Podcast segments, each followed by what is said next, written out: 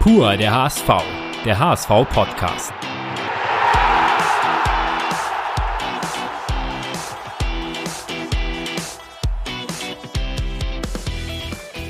Herzlich willkommen zu Pur der HSV, der HSV-Podcast, in dem wir Spieler, Trainer und Verantwortliche des Clubs zu Gast haben und sie von einer ganz privaten Seite vorstellen wollen. Präsentiert wird unser Podcast ab sofort von unserem Recruiting- und Exklusivpartner Advergy. Was genau macht Advergy? Das müsst ihr euch in der Analogie zum Fußball im Grunde folgendermaßen vorstellen. Auf der einen Seite gibt es gute Fußballspieler, das sind im Fall von Advergy gute, qualifizierte Fachkräfte aus der IT- oder Baubranche. Diese werden in der heutigen Arbeitswelt sehr dringend gesucht, so wie eben Fußballer mit hohen Skills. Und dann gibt es die Vereine, die diese suchen. Das sind im Fall von Advergy Unternehmen wie Startups, Konzerne oder auch mittelständische Unternehmen. Advergy ist der Manager dazwischen, der Vermittler zwischen den Fachkräften auf der einen und den Unternehmen auf der anderen Seite, also quasi, um im Fußball zu bleiben, der Spielerberater. Denn ab einem gewissen Level bewerben sich gute Arbeitnehmer nicht mehr selbst proaktiv beim Unternehmen, sondern warten meist auf ein besseres Angebot von einem anderen Unternehmen oder einem Headhunter. Die Menschen, die Advergy sucht, ticken genauso. Auf der anderen Seite unterstützt Advergy Unternehmen bei der Findung von qualifizierten Fachkräften, denn gerade in der IT- und Baubranche gibt es mehr Jobs als passende Mitarbeiter. Wenn ihr euch jetzt als Fachkraft oder als Unternehmen angesprochen fühlt, dann schaut euch die Möglichkeiten an unter advergy.de. Und nun viel Spaß mit unserem aktuellen Podcast. Moin und herzlich willkommen zu einer neuen Folge unseres HSV-Podcasts Pur der HSV, präsentiert von Advergy. Wir sind zurück und wir, das in diesem Fall die beiden Hosts, meine Wenigkeit Thomas Husmann und mir gegenüber sitzend, wie immer, Lars Wegner. Moin Lars. Moin Tom. Ja, und zu meiner Linken bzw. Lars Rechten, da sitzt heute Ransford Jeboa Königsdörfer, der Gast der Folge Nummer 21. Ransi, herzlich willkommen, schön, dass du da bist. Danke, moin, liebe Zuschauer. ja. Zuschauer, Zuhörer. Äh, Zuhörer, sorry, sorry. es ist Ranzis erster Podcast, also eine Premiere, haben wir eben schon drüber gesprochen. Ähm, wir grooven uns noch ein bisschen ein. Wir möchten dich näher kennenlernen. Wer ist der Mensch hinter dem Sportler Ransford Geboa Königsdörfer? Und man merkt schon immer, wenn man diesen Namen auch ausspricht, der ist sehr klangvoll. Damit wollen wir gerne einsteigen. Äh, klangvoller Name, Spitzname Ranzi. Hat ja. sich hier so ein bisschen durchgesetzt. Ist das so der Spitzname? Ja, also ich denke, also früher, wo ich in der Schule war, haben mich immer alle Ransford genannt oder meistens haben sie es eher deutsch ausgesprochen, Ransford. Aber mittlerweile, wo ich dann zu Hertha gewechselt bin, hat sich das dann mit Randy so eingefügt. Manchmal wurde ich schon früher so genannt, aber so richtig nur Randy meistens ab Hertha, ab der U14 da. Ja. Okay, gab es da einen speziellen, der das eingeführt hat oder Boah, so und immer Ahnung. so genannt hat? Nee, das weiß ich nicht, keine Ahnung. Gibt es ja manchmal, dass einer da besonders drauf äh, setzt irgendwie. Aber ja, das stimmt. Das ist ja aber bestimmt Trainer oder so. Ja. Gab es auch mal Ramsey? Äh, das hat äh, Scholl immer gesagt von Dynamo, hat immer Ramsey gesagt. Also okay. er wusste, dass ich Ramsey heiße, also, ja. aber der hat immer Ramsey gesagt. Der hat ah, immer okay. seine eigenen Spitznamen gehabt. Okay, so kam das mal zustande, weil das ja, ist, ja. da haben wir auch in der Recherche mal, hatten wir das gefunden und dachten so, okay, woher kommt das M auf einmal? Aber ja, das, das war Scholl. Gut zu wissen. Jetzt hast du gerade schon gesagt, früher wurdest du Ransford auch genannt. Äh, ist das heute noch so der Fall, dass sich manche auch Ransford nennen? Vielleicht vor allen Dingen im Elternhaus, dass die Mutter sagt eher Ransford oder ja, stimmt. Ja. Meine, meine, Mutter und mein Vater sagen immer Ransford. Ähm, dann alte Freunde, die waren jetzt auch vor kurzem da, die sagen auch immer noch Ransford, weil die es halt von früher kennen. Aber sonst eigentlich kaum jemand. Also, nee, nee, alle eigentlich Ramsey. Jetzt hast du ja einen Doppelnamen, Ransford Jeboa, ja. Königsdörfer. Und bei Jeboa, da klingelt es natürlich bei allen HSV-Fans so wegen Anthony Jeboa. Ja. Äh, bei ihm war es aber der Nachname. Bei ihr, dir ist das ein Zusatz zu dem Vornamen. Äh, kannst du das mal erklären, wie das genau entstanden ist und was dahinter steckt? Äh, ja, also mein Vater ist mit zweiten Namen Jeboa und äh, ich weiß jetzt nicht, warum meine Eltern Ransford Bindestrich Jeboa gemacht haben. Das weiß ich nicht, um ehrlich zu sein, aber mein Vater äh, heißt halt mit zweitem Namen Jeboa und deshalb heiße ich auch so.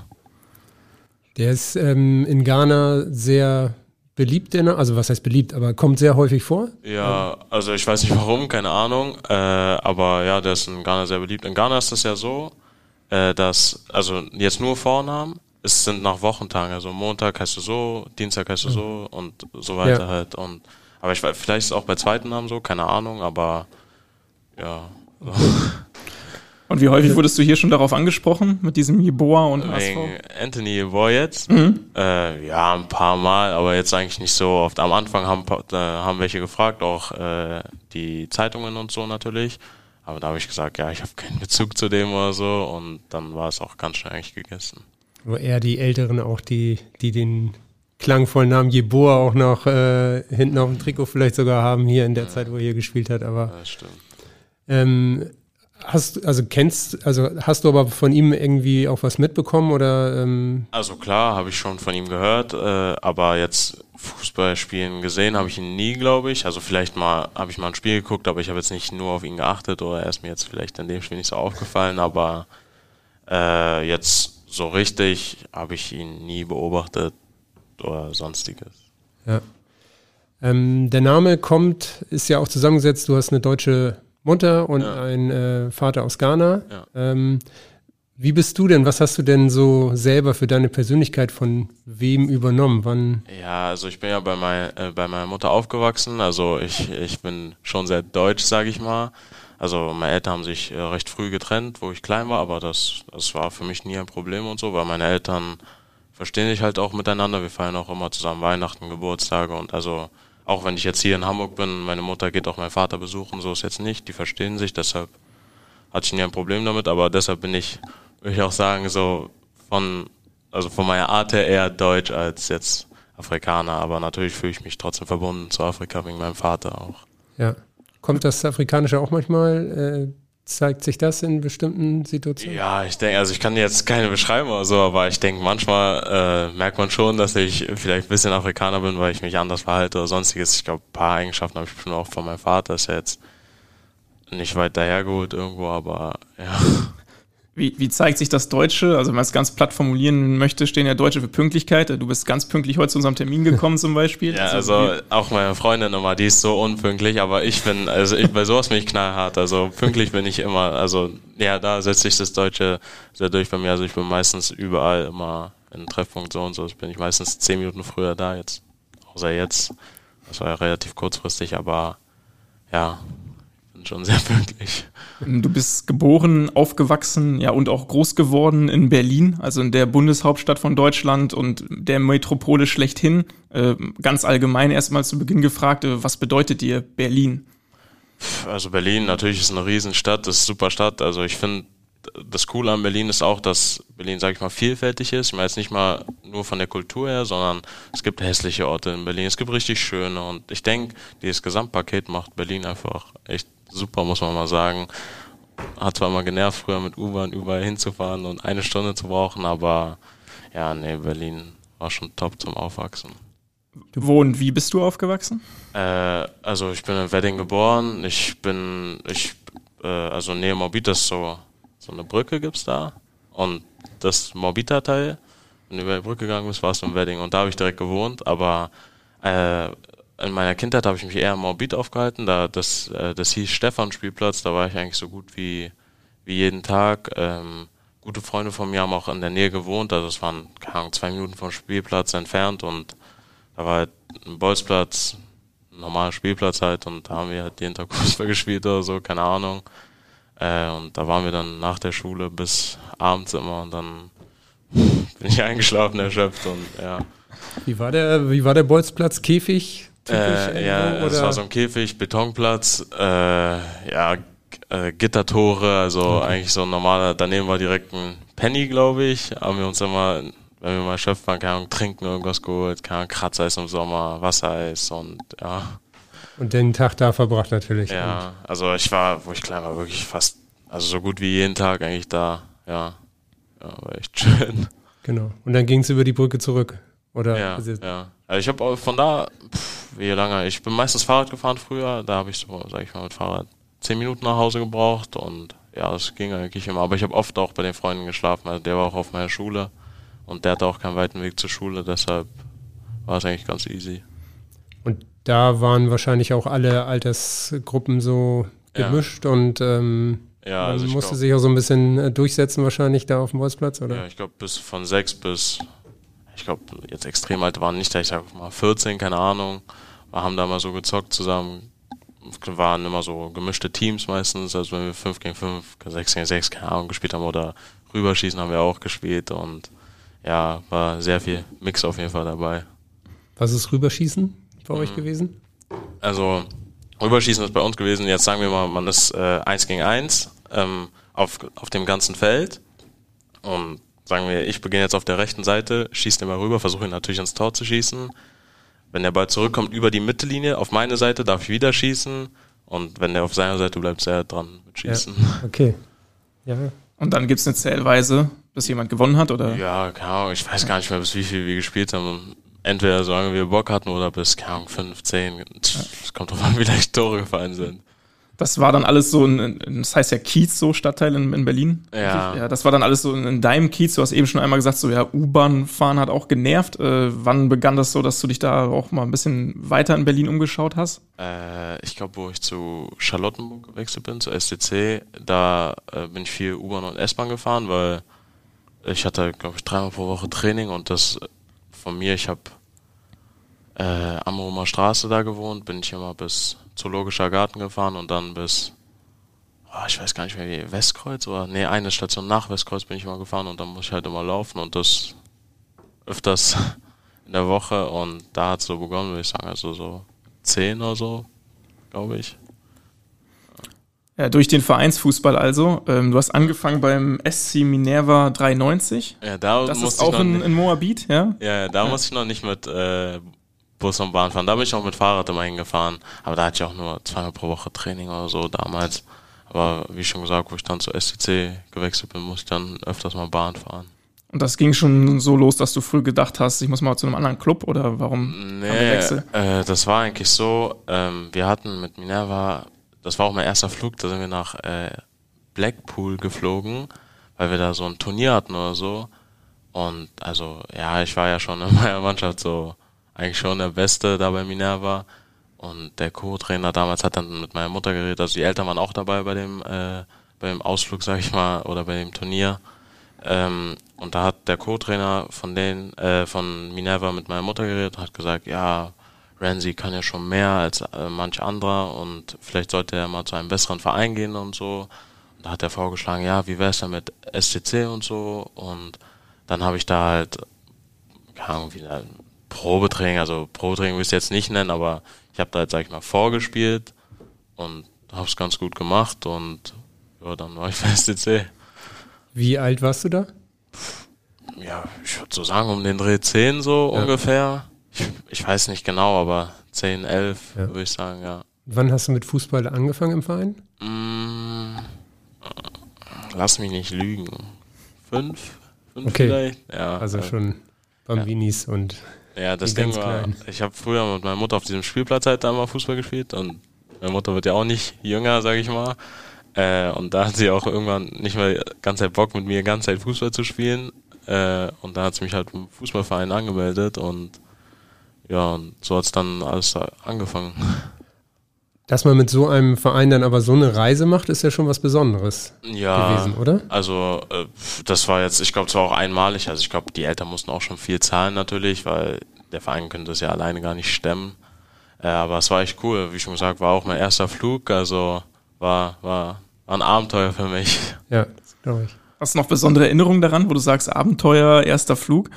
Oh, ich war, also besondere Erinnerungen. Ich an den Flug und so habe ich jetzt nicht. Ich weiß nur, dass äh, irgendeiner hatte da ein iPod und so, davor hatte ich halt immer so Tastenhandys und so natürlich. Ähm, was, nur halt zum Anrufen. Und nach der Reise wollte ich unbedingt einen iPod. Der hatte mal Jetpack Joyride da äh, gezockt. Ich weiß nicht, ob ihr das Spiel kennt. Das war, ich wollte danach auch unbedingt ein iPod haben und äh, unbedingt das Spiel spielen und ja.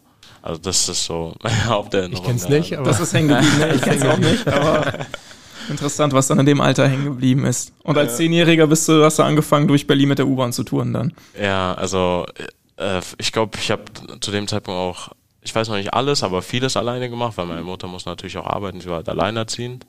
Äh, und deshalb wurde ich auch relativ früh, sage ich mal, sehr selbstständig und wusste, was ich machen muss. Ich Ah, ich weiß nicht mehr ganz genau, ob meine Mutter mich zum Training gebracht hat damals dann, aber ich habe viel alleine gemacht, auf jeden Fall dann irgendwann auch. Würdest du dich heute selbst als, als Berliner bezeichnen? Also ist das so in deiner DNA noch? Ja, klar. Verankert? Also ähm, klar bin ich Berliner und äh, ich habe ich hab ja schließlich 17 Jahre dort gelebt und so, aber also jetzt momentan, ich muss jetzt auch nicht jedes Wochenende nach Berlin fahren oder so. Ich fahre vielleicht einmal im Monat nach Berlin, aber ich, ich weiß nicht, ich vermisse jetzt das klingt vielleicht kacke, aber ich vermisse jetzt Berlin auch nicht unbedingt. Also ich lerne ja auch vieles Neues kennen. Ich habe ja in Dresden viele neue, äh, viele neue Sachen kennengelernt. Äh, jetzt in Hamburg habe ich ja auch noch einiges aufzuholen. Also ich kann ja auch viele Sachen hier kennenlernen. Deshalb reizt mich, sage ich mal, in dem Fall Berlin jetzt nicht unbedingt. Klar will ich meine Freunde und meine Familie sehen, so ist jetzt nicht, aber ich will auch hier viele neue Sachen sehen und was weiß ich. Ja. Berlin, Hamburg und neue Sachen kennenlernen ist ein gutes Stichwort. Wir haben eine Frage von einem auch gebürtigen Berliner, mit dem du auch eine Zeit lang mal zusammengespielt hast. Brands, grüß dich. Dein Lieblingsberliner Julius hier. Wie ich sehe, hast du schon sehr gut eingelebt in Hamburg. Das freut mich sehr. Meine Frage an dich, konntest du in Hamburg schon den Döner testen? Gib mal ein Statement ab, wie ist der, vor allem als Berliner? Wir in Dresden vermissen dich sehr, du uns bestimmt auch. Ähm, ich wünsche dir sportlich weiterhin alles Gute, verfolg dich und mach's gut, Rans. Hau rein. Ja, Julius Jule. Kade. War das? äh, ja, der, der hatet den äh, Döner in Dresden sehr. Und äh, ich habe ihn auch vorhin, äh, also wir haben so eine Gruppe, Agi, Joni, Jule und ich. Äh, da habe ich auch vor kurzem äh, so einen Beitrag äh, reinge, reinge, äh, reingeschickt, wo drin stand, dass anscheinend von, von irgendeiner Statistik der beste Döner in Dresden wäre und so. Und okay. Nee, aber. Äh, Den Text habe ich übrigens auch gelesen. Ja? ja? Und der nicht ganz so gut und teuerste kommt aus Hamburg. ja, also Resultat, ich, ja. ich, war auch echt geschockt. Ja, also mhm. ich habe jetzt äh, schon mittlerweile hier äh, Döner probiert und ich glaube, ich habe ja, sechs bis acht Euro oder so gezahlt. Also ich war, ich war, ich habe wirklich einen Schock bekommen. Ich habe jetzt auch lange nicht mehr in Berlin Döner gegessen, aber also in Dresden hat der glaube ich 4,50 oder so gekostet und da habe ich schon einen Schock bekommen. Aber in Hamburg ist der, würde ich schon sagen, besser als in Dresden auf jeden Fall. Aber ich denke, Berlin ist top, top. Also da kommt keiner ran, denke ich.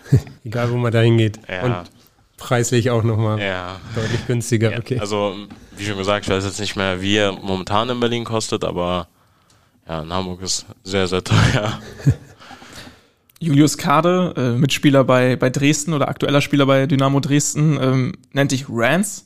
Wo ja. nochmal eben bei Spitznamen waren. Rance gehört also auch dazu, ohne ja, das I. den hat Joni, also äh, Jonathan Meyer hat den hat damit angefangen und ich glaube, die, aber ich glaube, die beiden sind die einzigen, die das mhm. sagen. Äh, ja, mit Jule habe ich auch sehr viel Zeit verbracht in, äh, in Dresden. Haben, ja, hat echt Spaß gemacht auf jeden Fall. Das da war echt cool.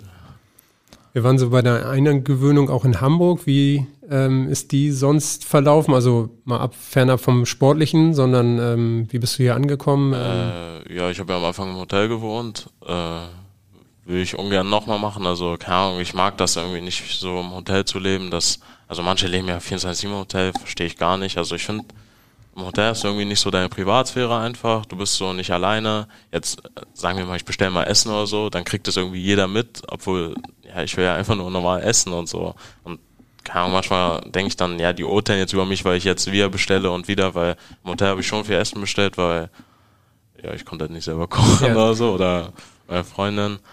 Äh, und ja, aber jetzt habe ich ja eine Wohnung, also es ist tausendmal besser. Es, ist schön, einfach seine eigenen vier Wände zu haben, sage ich mal. Äh, und ja, seit, seit ich in der Wohnung bin, ist es auch nochmal besser auf jeden Fall. Also so ein Wohlfühlort, den brauchst du schon, der ja. so einen Touch hat, auch mit selbst eingerichtet. Und ja, ja, na, es ist äh, viel besser. Also ja, das Hotelzimmer ist jetzt auch nicht ja, riesig oder so, ja. ist ja auch schon ein bisschen kleiner und ja, es ist echt schöner, jetzt in einer eigenen Wohnung zu sein. Bist du ansonsten so ein Typ, der sich schnell auf neue Dinge einlassen kann? Das hast du eben schon so ein bisschen angedeutet, so, hey, Dresden war cool, war was Neues, jetzt Hamburg auch was Neues. Ja, ich denke, damit habe ich nicht so ein Problem. Also ich, ich kann mich relativ schnell und gut einleben irgendwo. Klar braucht jeder irgendwo ein bisschen seine Zeit, aber an sich denke ich, äh, dass ich nicht allzu lange brauche für sowas. Was ist dir da wichtig? Du hast angesprochen, eigene Wohnung, äh, eigenen Rückzugsort. Deine Freundin hast du gerade auch angesprochen. Ist die jetzt mit dabei hier in Hamburg? Ja, also die studiert noch nebenbei in Dortmund, aber die ist jetzt auch mit mir zusammengezogen hier. Ich, die macht jetzt gerade Praktikum äh, hier in Hamburg. bin mal gespannt, wenn ihr Studium wieder losgeht, wie sie das so auf die Reihe kriegt dann, weil das ist ja eigentlich kein Fernstudium, das muss sie eigentlich vor Ort machen, aber will sie nochmal mit ihrer Uni sprechen, aber äh, ja, äh, was war nochmal die Frage? Ursprungsfrage, aber was brauchst du, um dich wohlzufühlen? Äh, nicht viel, denke ich. Also ich glaube, ich bin ein einfacher Mensch. Ich eine Wohnung, irgendwo wo ich schlafen kann, wäre schon ganz schön. Also mein eigenes Bett. Und ja, zocken tue ich auch ab und zu. Meine Freundin. Äh, und ja, sonst nicht viel. Ein Auto wäre noch ganz cool, damit ich irgendwo hin, hin kann, damit ich ein bisschen flexibel bin. Aber ja, sonst nicht so viel, denke ich. Passt doch soweit. Die wichtigsten Sachen dabei. Ähm, Julius Kader hatten wir angesprochen, der hat ja auch die Frage gestellt. Ähm, ihr habt die Gemeinsamkeit, dass ihr beide im Hertha-Nachwuchs gespielt habt. Wenn wir jetzt nochmal wieder zurückblicken, so auf deinen, deinen Werdegang.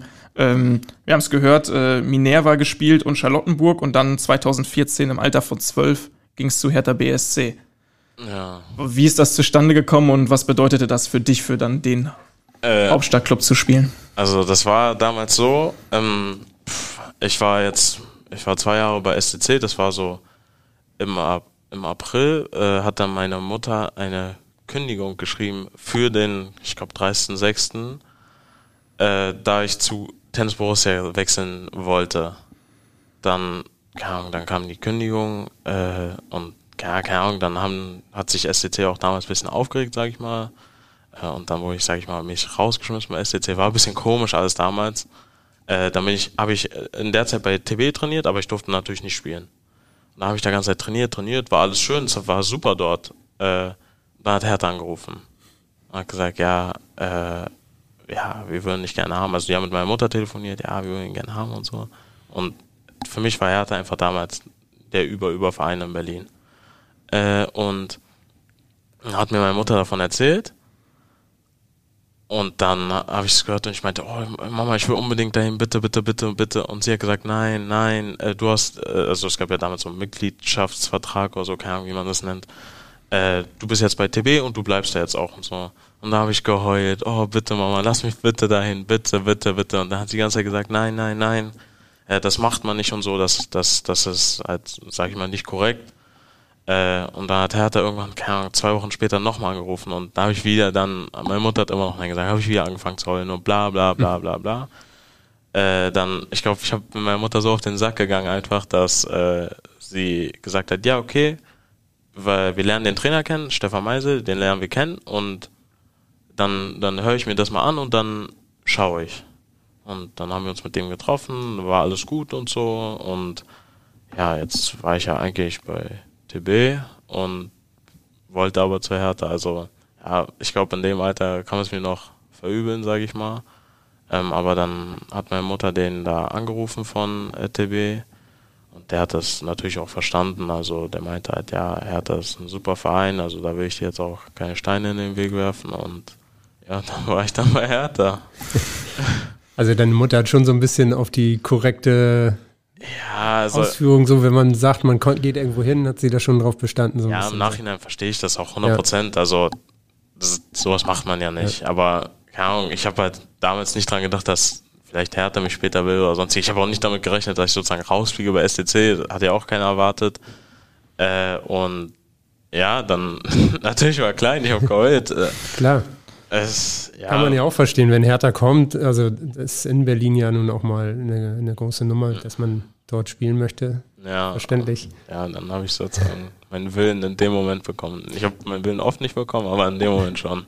Wie sind äh, die denn auf dich aufmerksam geworden, wenn du gar nicht mehr gespielt hast? Die kannten dich vorher schon aus Auswahl. Anscheinend, also ja. das kann ich dir nicht sagen. Also es gab ja auch damals ja, Berlin Hallenturniere, ja. irgendwas so.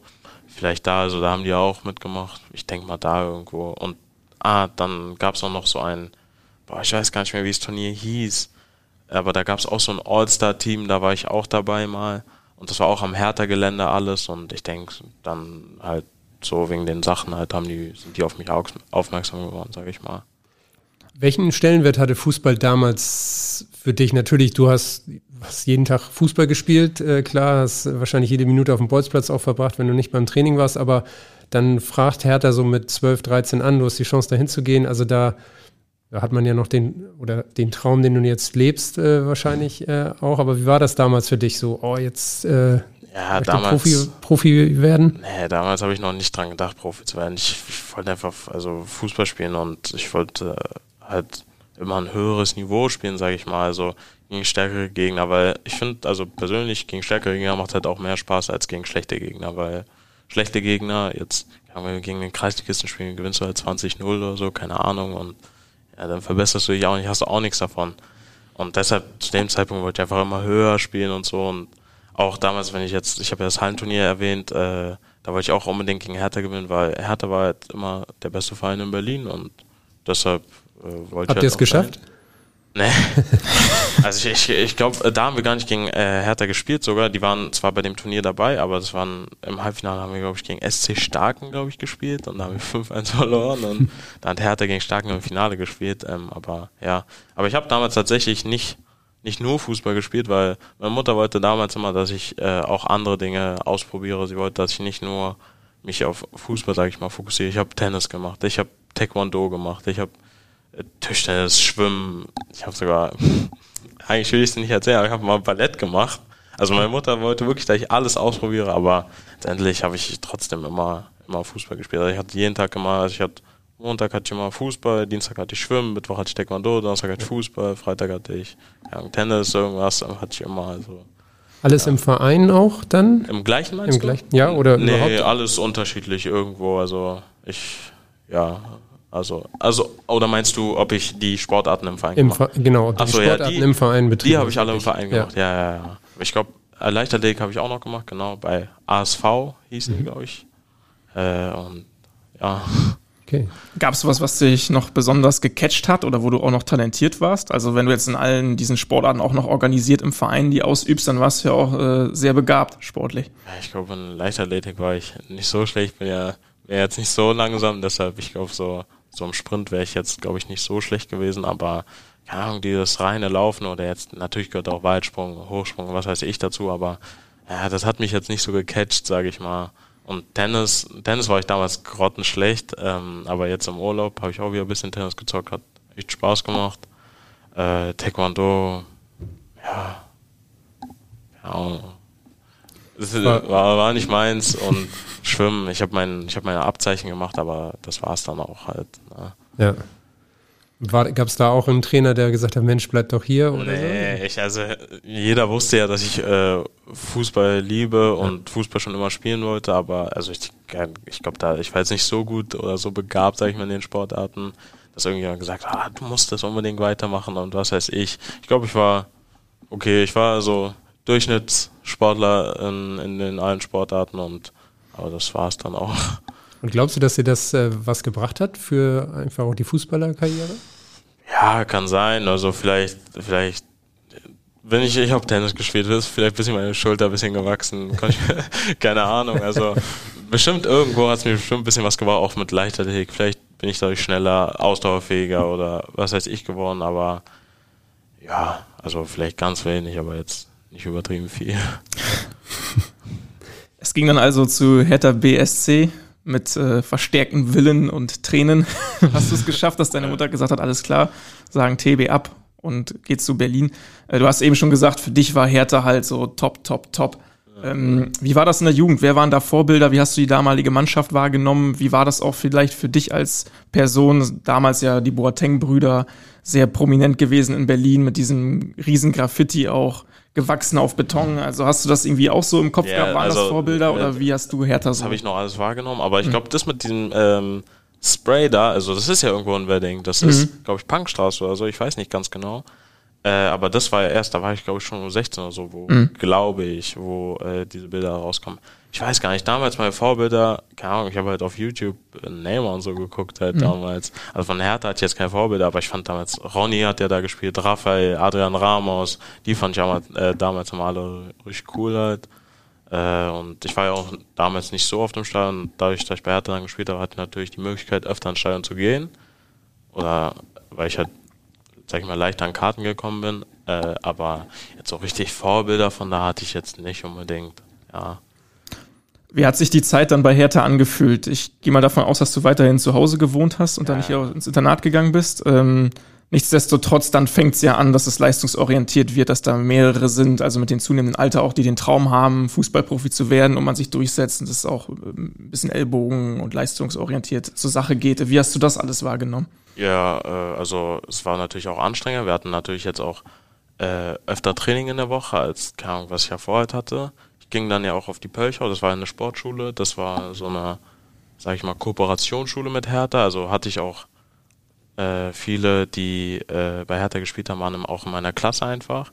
Natürlich merkt man, dass äh, ein bisschen leistungsorientierter wird, dass nicht jeder mal spielen darf, sondern dass es immer auch mal eine Stammformation gibt und was weiß ich, aber ja, ich denke, sowas pusht einen halt auch immer, weil man sagt ja, ohne Konkurrenzkampf äh, verbessert man sich auch nicht, weil man muss ja auch einen Gegner haben, um ihn zu schlagen, sage ich mal. Hattest du diesen Fokus denn irgendwann, dass du gesagt hast, okay, das ist jetzt mein, mein Plan A, Fußballprofi? Oder du hast gerade die Schule angesprochen, war das auch wichtig oder auch deiner Mutter wichtig, dass das parallel auch immer ja. läuft und du deinen Abschluss machst? Also meine Mutter war ganz versessen auf Schule. Sie meinte immer, ja, Schule muss auf jeden Fall gemacht werden und was weiß ich. Aber das Ding ist, früher in der Grundschule war ich richtig gut in der Schule aber, und ich habe halt nie gelernt. Ich war, ich war einfach, also in Grundschule ist ja auch jetzt auch nicht so schwer. Aber ab der siebten Klasse habe ich halt habe ich es halt weiter so vorgeführt, äh, äh, fortgeführt wie davor, dass ich nicht gelernt habe, sondern einfach gemacht habe. Ja, und dann bin ich richtig abgefallen. Ich glaube, keine Ahnung, in der sechsten Klasse hatte ich noch einen 1,7er Schnitt und in der äh, siebten hatte ich einen 3,4er Schnitt. Da hat sich auf einmal verdoppelt und äh, also da hatte ich auch echt Stress zu Hause. äh, und ähm, ja, im Fußball äh, war da alles gut, aber Schule war halt scheiße. Und hat sie dich dann manchmal noch damit bekommen, dass du ähm, da dich noch mehr anstrengst, auch in der Schule? Ja, also nachdem das dann so alles war, klar, das zweite Halbjahr habe ich mir da mehr Mühe gegeben jetzt in der siebten Klasse, aber die Schule hat mich dann, wo ich dann auch öfter Training hatte, nicht mehr so interessiert. Sie hat es zwar immer versucht, sage ich mal, und natürlich habe ich dann auch ein bisschen mehr gelernt, ein bisschen mehr Hausaufgaben gemacht, aber so richtig habe ich mir dann, sage ich mal, nie Mühe gegeben, leider in der Schule. Also Schule ist wichtig, keine Frage. Also alle, die es hören, schön Schule ja. zu Ende machen und äh, all das, aber ja, ich, ich weiß nicht. Ähm, ich wurde immer fauler jetzt in der Schule und ja, war nicht gut vom. Es ging auch beim Fußball äh, sehr erfolgreich erstmal weiter. Äh, wann kam so der Schritt, dass du gesagt hast, so, oh ja, hier, jetzt äh, da bei Hertha in der Jugend spielen, U16, U17, da war schon, äh, konnte ich was mit anfangen, dass das als Profi da sein wird, kommt doch immer näher? Ja, irgendwann, also war ich dann bei Hertha und habe halt dann einen Vertrag bekommen. Also ich glaube, zu dem Zeitpunkt habe ich mir nicht mal Gedanken gemacht, dass man damit so Geld verdienen kann, schon in dem Alter. Äh, und ja, ich glaube, ab ab dem Zeitpunkt wurde es dann auch ernster einfach, wo, wo man dann ein bisschen Geld verdient hat und, sag ich mal, ein bisschen sehen kann, was man damit machen, also da, was man mit Fußball erreichen kann. Und ich glaube, ab dem Zeitpunkt merkt man einfach, ja, okay, jetzt musst du eigentlich sozusagen Leistung bringen, weil du hast ja auch bezahlt dafür. Kannst du dich noch erinnern, wie hoch da die Summe damals war? Äh, ja, zwei, äh, 205 Euro war, war das erste, was ich bekommen habe. Also damals war es krank viel Geld für ja. mich. Also, aber meine Mutter hat das äh, alles auf so ein Sparkonto gemacht und äh, hat es dann alles einbehalten, bis ich 18 war halt. Mhm. Ja. Du bist ja jetzt immer noch ein sehr, sehr junger Kerl, äh, 20 ja. Jahre, aber würdest du manchmal sagen, also eben haben wir auch gehört, äh, Charlottenburg damals, die wollten dich nicht gehen lassen und haben dich rausgeworfen. Ja. Äh, da warst du noch ein Kind. Äh, ist das immer verhältnismäßig richtig so?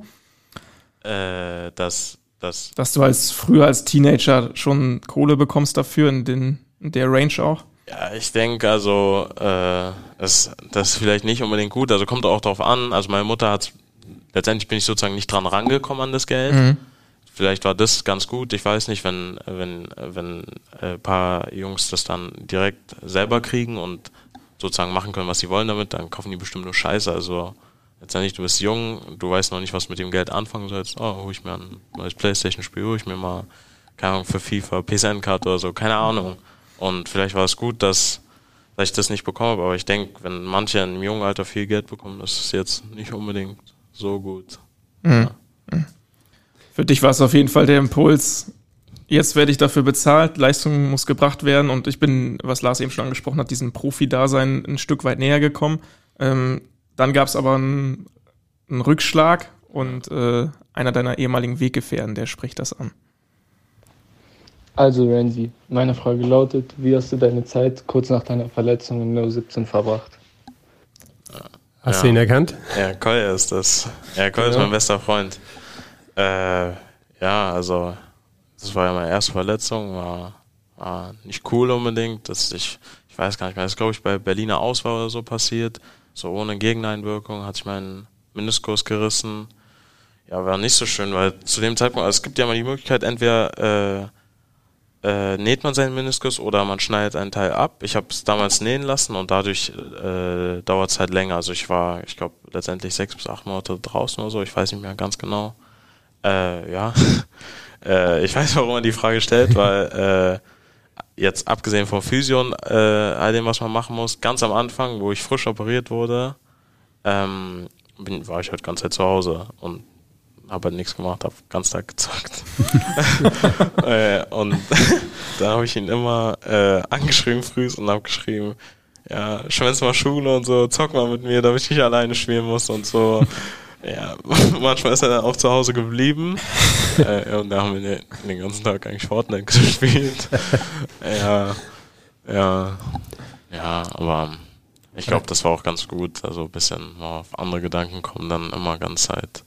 Weil, ja, ist nicht cool. Also ich war, wie schon gesagt, war nicht gut in der Schule. Ja. Und ich war verletzt, also da machen sich ja auch ein bisschen Gedanken, sage ich mal. Ich glaube, ich habe ja auch viel mit, zum Glück kann man ja interagieren, sage ich mal, indem man redet miteinander beim beim Zocken.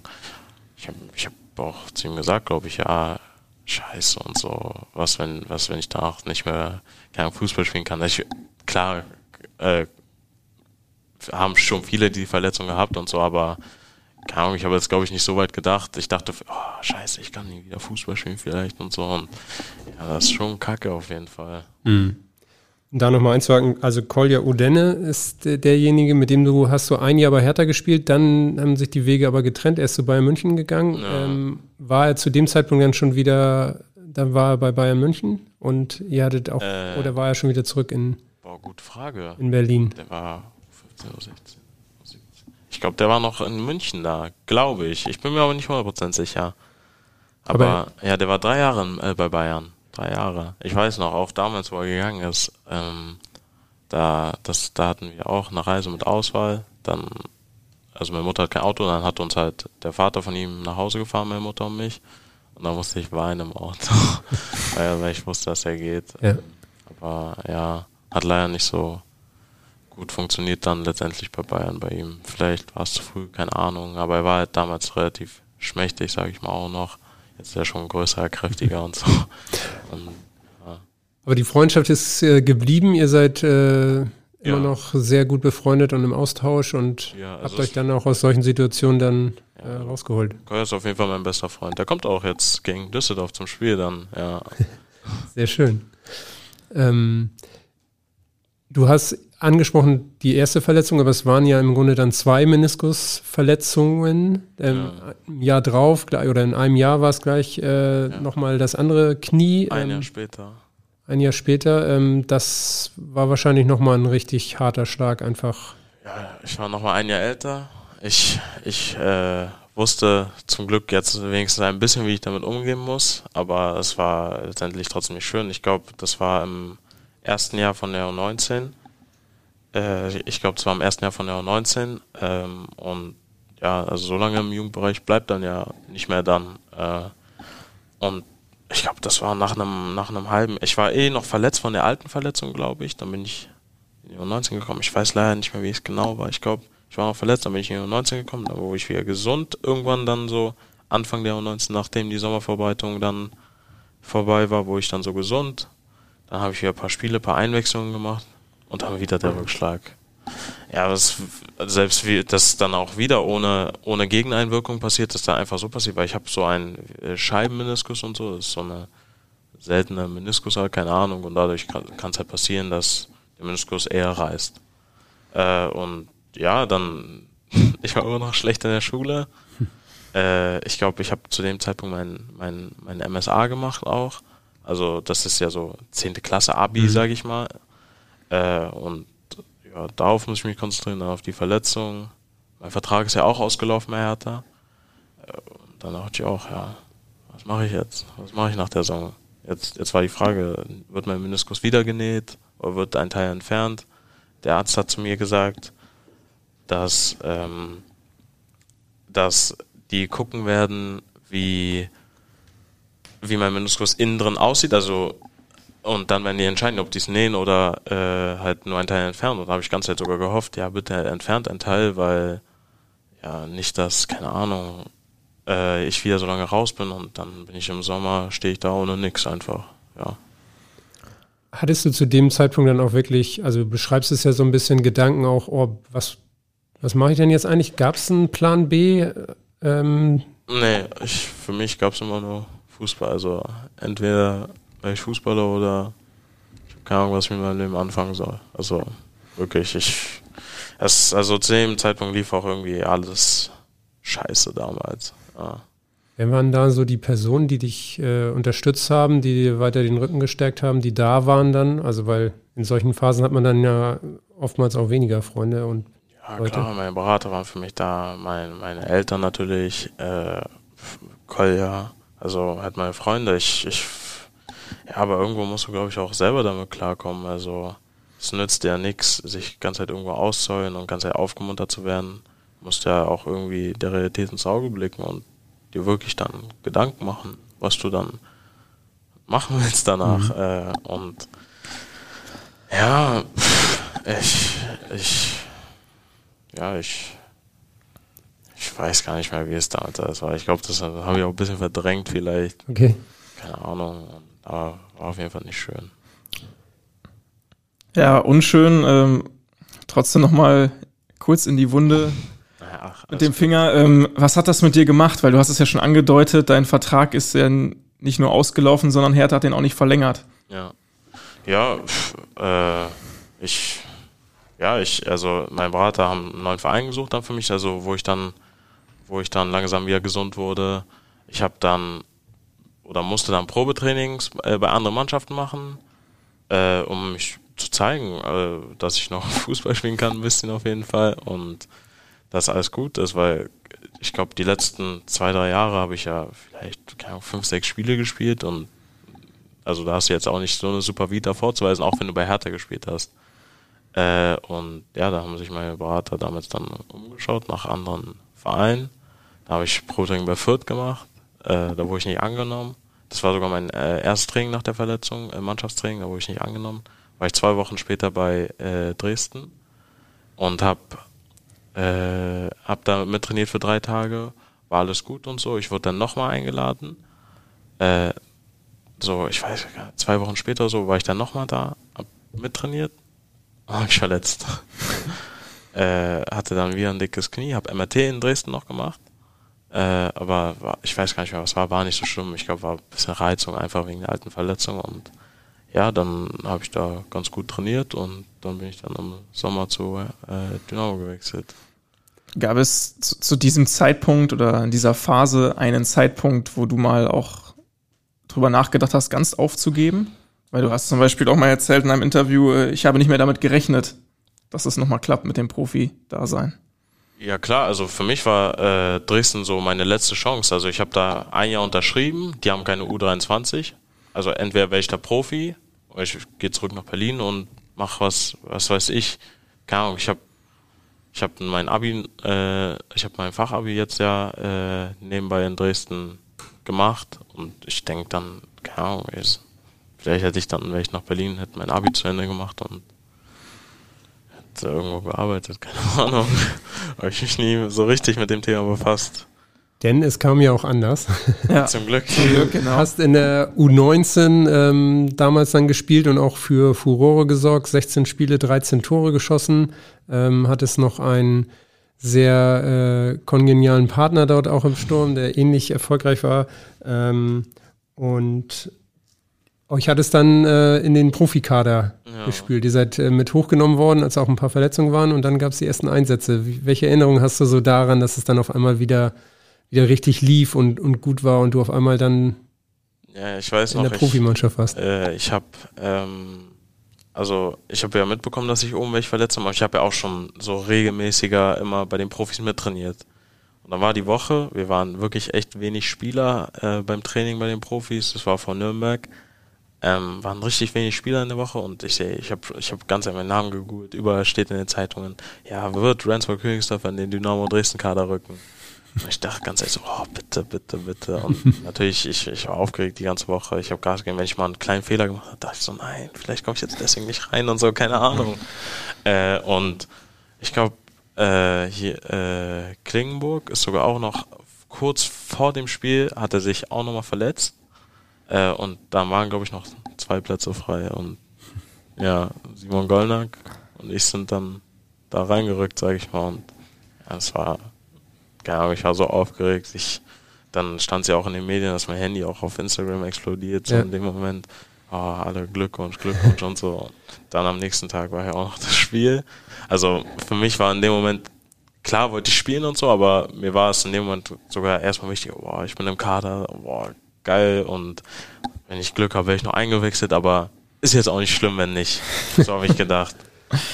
Und dann lagen wir gegen Nürnberg 2-0 zurück, glaube ich. Ich weiß gar nicht mehr genau, welche Minute das war. Ich würde 67. 72. war es. 72. äh, und ja, dann, dann wäre ich auf einmal gerufen.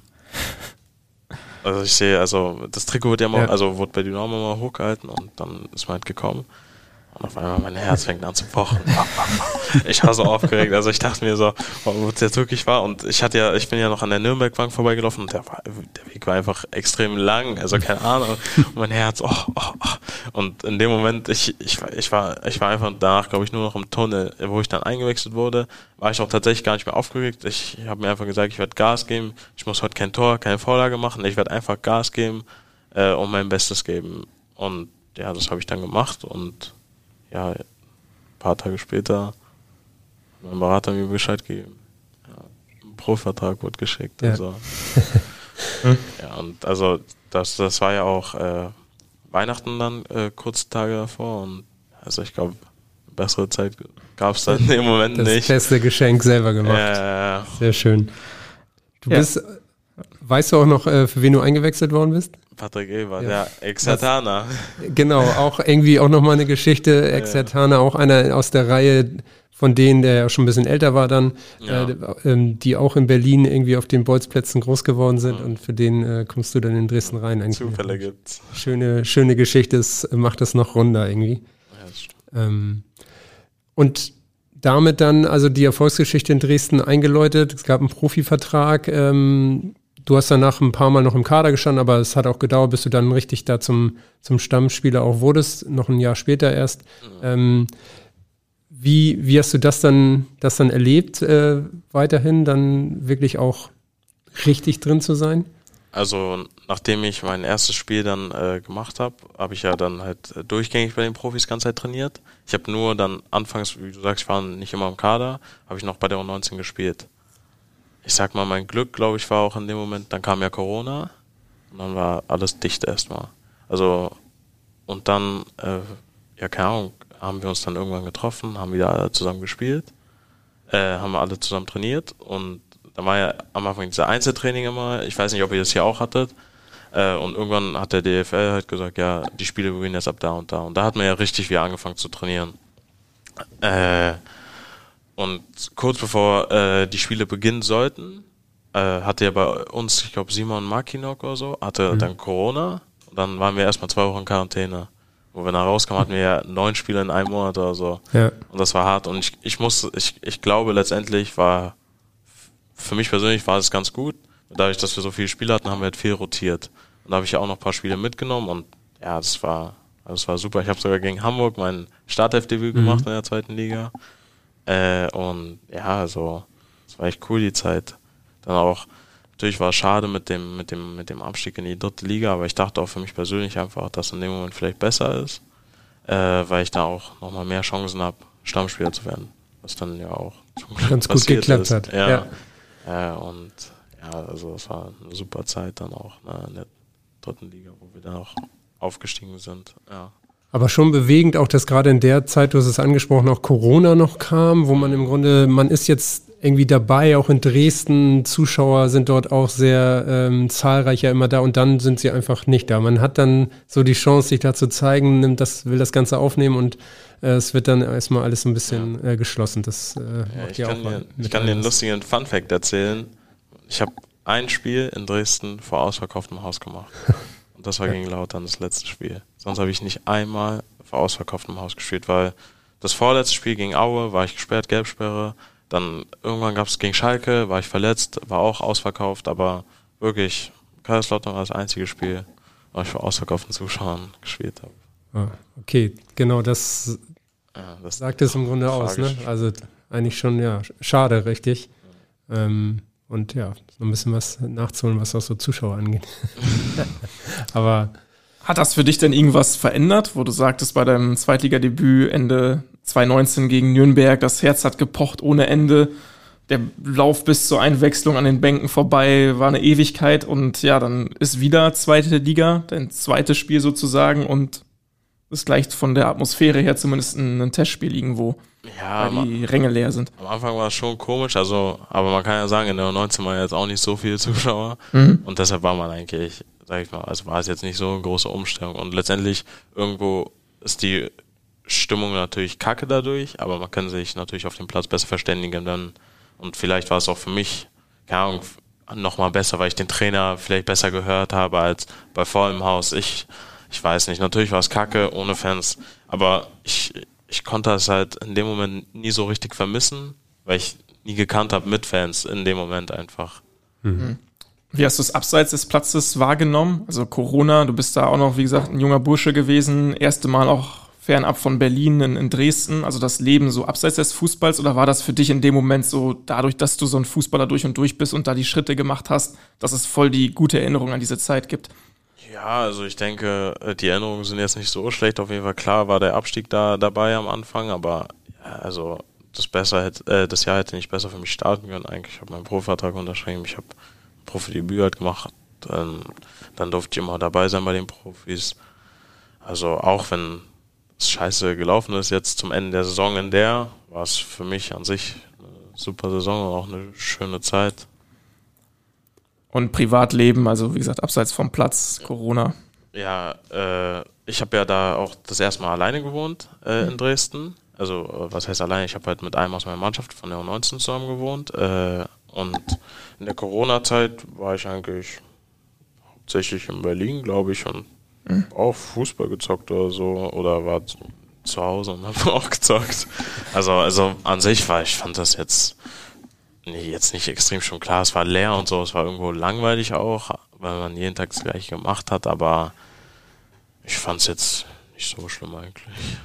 Ja, du hast den, den Abstieg dann angesprochen, beziehungsweise im Folgejahr dritte Liga, Saison 2021 und da kam dann ein Spieler neu ins Team, der für dich auch eine besondere Bedeutung irgendwo hat und äh, der hat jetzt auch eine Frage an dich.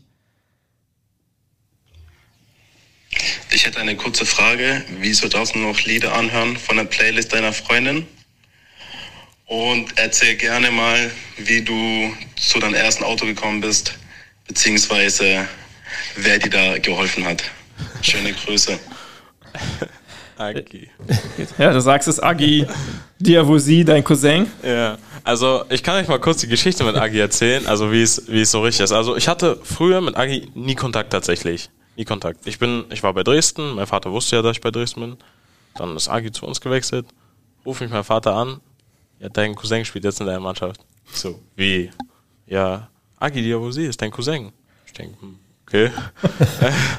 äh, und äh, ja, ich, ich habe halt auch mit Agi darüber gesprochen und ich habe auch, ähm, ich kenne ja Agis Eltern, äh, wir haben wir haben auch die mal gefragt, also die haben mit dem Stammbaum haben wir die mir so erklärt. Also eigentlich ist Agi mein Onkel sogar.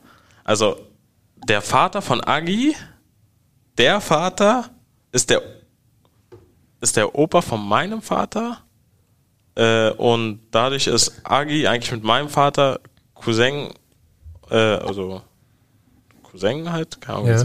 Und Agi ist mein Onkel. Also ich habe das ein bisschen kacke erklärt. Wenn ich es aufmalen würde, würde man es besser sehen, aber ja, ich weiß, ich weiß jetzt auch nicht, ob das so stimmt, äh, weil ich glaube, also meine mein Vater und sein Vater sind auf jeden Fall zusammen aufgewachsen, im Dorf damals in Ghana. Und deshalb ist das, glaube ich, für die auch wie Familie. Aber Agi ist auch so, ich habe mit, mit Agi habe ich jeden Tag in Dresden verbracht. Also Agi ist auch für mich wie Familie und deshalb sage ich auch überall, dass er mein Cousin ist. Ja. Er ist auch in Berlin geboren, aber in Regensburg aufgewachsen Ja, ne? ähm, ja. mit seiner Familie und Genau. okay, da hattet ihr auch keinen Kontakt und dann Nee. kam es wirklich erst zustande, Ja, ja. als äh, ja Also erst durch den dann Anruf von deinem Papa wusstest du wirklich, das ist mein Cousin. Ja, das ist ganz Oder ich lustig. dem Also, ich weiß jetzt, jetzt, bis heute weiß ich nicht, ob das stimmt oder nicht, aber ist mir irgendwie, ist mir letztendlich auch egal. Für mich ist Agi Familie und ja. Aber jetzt mit, mit dem meiner Freundin, dass ich immer Songs von ihr höre, ja, Agi nervt mich damit immer ein bisschen, weil das sind, also die Lieder höre ich halt und äh, meine Freundin, keine Ahnung, packt die dann in die Story oder wenn, wenn wir was mit Agi gemacht haben, hat meine Freundin die Lieder angemacht. Und da hat Agi immer gesagt, ah, warum klaust du von ihr Lieder und so, damit will er mich ein bisschen äh, nerven. Aber, Aber deine Freundin hat einen guten Musikgeschmack, oder? sie hat meinen Musikgeschmack.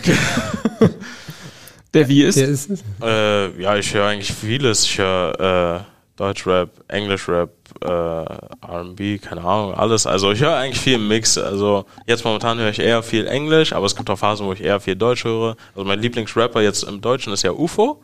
Ich glaube, den feiert nicht jeder, aber ich feiere UFO jetzt. Äh, und im Englischen, keine Ahnung, höre ich äh, Lil Baby viel oder Travis Scott oder so. Ja. Ähm, und auf Agis Frage mit dem Auto. Äh, das war damals so, ich habe mein, äh, ich meinen Vertrag verlängert bei Dynamo und dann habe ich, äh, habe ich gefragt, ja, könnte man auch über, über Dynamo ein Auto leasen. Also ich hatte damals nicht mal meinen Führerschein, aber äh, ich habe auch gefragt, ob ich über äh, Dynamo ein Auto leasen könnte. Meinten die, ja, das geht nicht und so, weil äh, wenn man das über Dynamo macht, wenn ich dann wechseln würde, würde das äh, Auto ganz auf Dynamo bleiben und halt da rumstehen einfach. Aber du kannst da und da hingehen und kannst den Auto leasen. Ich denke, okay. Dann bin ich da hingegangen, äh, habe ich gesagt, ja, ich will ein Golf haben. Da haben die mir ein paar äh, Autos gezeigt. Also es gibt ja verschiedene Varianten, sage ich mal. Äh, und zwar so ein Golf GTD, glaube ich. Äh, ja, dann habe ich gesagt, ja, ich würde gern den nehmen. Und dann habe ich den mit dem zusammen äh, zusammen zusammen äh. Und da hat er gefragt, ja, willst du das rein? Ich sag, ja, warum nicht und so, willst du das rein? Und ich kenne mich halt, ich, ich kann mich halt null aus mit Autos. Ich habe mich nie mit Autos beschäftigt, ich hatte nicht mal meinen Führerschein. Ich, ja, mach das auch rein und so. Und ja, okay, ich schicke dir das, äh, das Angebot die nächsten Tage. So, nach einer Woche kriege ich dann das Angebot, ich glaube, es waren 650 Euro ohne Versicherung oder so. Ich denke so, ja, ja, es ist ja eigentlich ganz gut und so, oder? Dann zeige ich das als Agi. Ja, bist du dumm und so? Das ist viel zu teuer und so, mach das nicht und so. Dann meinte ich ganze Zeit so zu ihm, ja, egal, nein, ich mache und so, das äh, ist, ja, ich mach das einfach, scheiß jetzt drauf und so, weil so, ich will nicht noch länger warten auf Auto und so. Dann, dann meinte er halt ganz, ja, du hast immer Führerschein und so, mach das nicht, bist du dumm. und, und ich meinte halt ganze Zeit, nein, nein, nein. Und Agi hat mich halt zu dem Zeitpunkt, Agi hat mich jeden Tag, wirklich jeden Tag vom Tra äh, von zu Hause abgeholt, sind wir zusammen zum Training gefahren und hat mich jeden Tag auch nach Hause gefahren. Und dann an dem Tag, wo ich wieder zu dem Laden hin wollte, äh, und sagen würde, äh, wollte, ja, ich nehme das Auto, damit ich es auch unterschreiben kann und so alles, äh, hat er mir noch bei dem Rückweg gesagt, wo er mich nach Hause gefahren hat, ja, soll ich nicht lieber mitkommen? Und dann rede ich noch mit denen und so und bla bla bla. Äh, dann meinte ich so, nein, nein, alles gut und so, weil äh, einer aus meiner alten Mannschaft, der bei, in der U19 gespielt hat, hat unter mir gewohnt in Dresden. Und mit dem äh, wollte ich da hinfahren. Äh, und dann meinte ich so zu Agi, ja, nein, nein, alles gut, alles gut. Dann war ich halt zu Hause und dann wollte ich gerade mit dem anderen losfahren und ich weiß gar nicht mehr, was war, aber irgendwas war und dann konnte er nicht fahren. Und dann dachte ich so, ja, dann fahre ich mit Bahn halt und so. Und dann dachte ich so, ja, egal, vielleicht, vielleicht, vielleicht frage ich ja Agi und vielleicht hat er ja recht und so. dann habe ich Agi halt angerufen, ja, kannst du mich abholen, können wir da hinfahren und so. Da sind wir da hingegangen. Ich, wir waren da, ich habe nicht ein Wort gesagt. Das erste, was Agi sagt, ja, haben Sie noch andere Autos? Äh, ja, gerade nicht, also halt äh, Volkswagen-Autos. Ja, gerade nicht. Ähm, wir, äh, wir haben gerade nur den da und ja, er will ihn ja auch. Dann sagt er so, ja, aber ist das nicht ein bisschen teuer und so? Ja, also das ist ein ganz normaler Preis, das ist ja ein Neuwagen und so bla bla. Und dann meint die ganze Zeit, nein, nein, Agi, das, das ist viel zu teuer und so. Das, das geht irgendwie nicht. Hier, äh, hinter uns ist doch dieser Gol äh, Polo GT und so. Der ist doch ganz gut. Kann, kann er den nicht haben und so? ja, der ist gerade nicht da. Dann meinte Agi, ja, Renzi, wir gehen. Wir, wir melden uns nochmal. Und dann habe ich mich halt nie wieder da gemeldet. Und letztendlich habe ich dann von ASS ein Auto geholt für ja, 350 Euro, glaube ich, so ein Polo GTI mit Versicherung, also Vollkasko und so. Also habe ich auf jeden Fall eine Menge Geld gespart. Agi hat dich auf jeden Fall vor dem Abzockern ja. gerettet. So ein bisschen, ja. Sehr schön.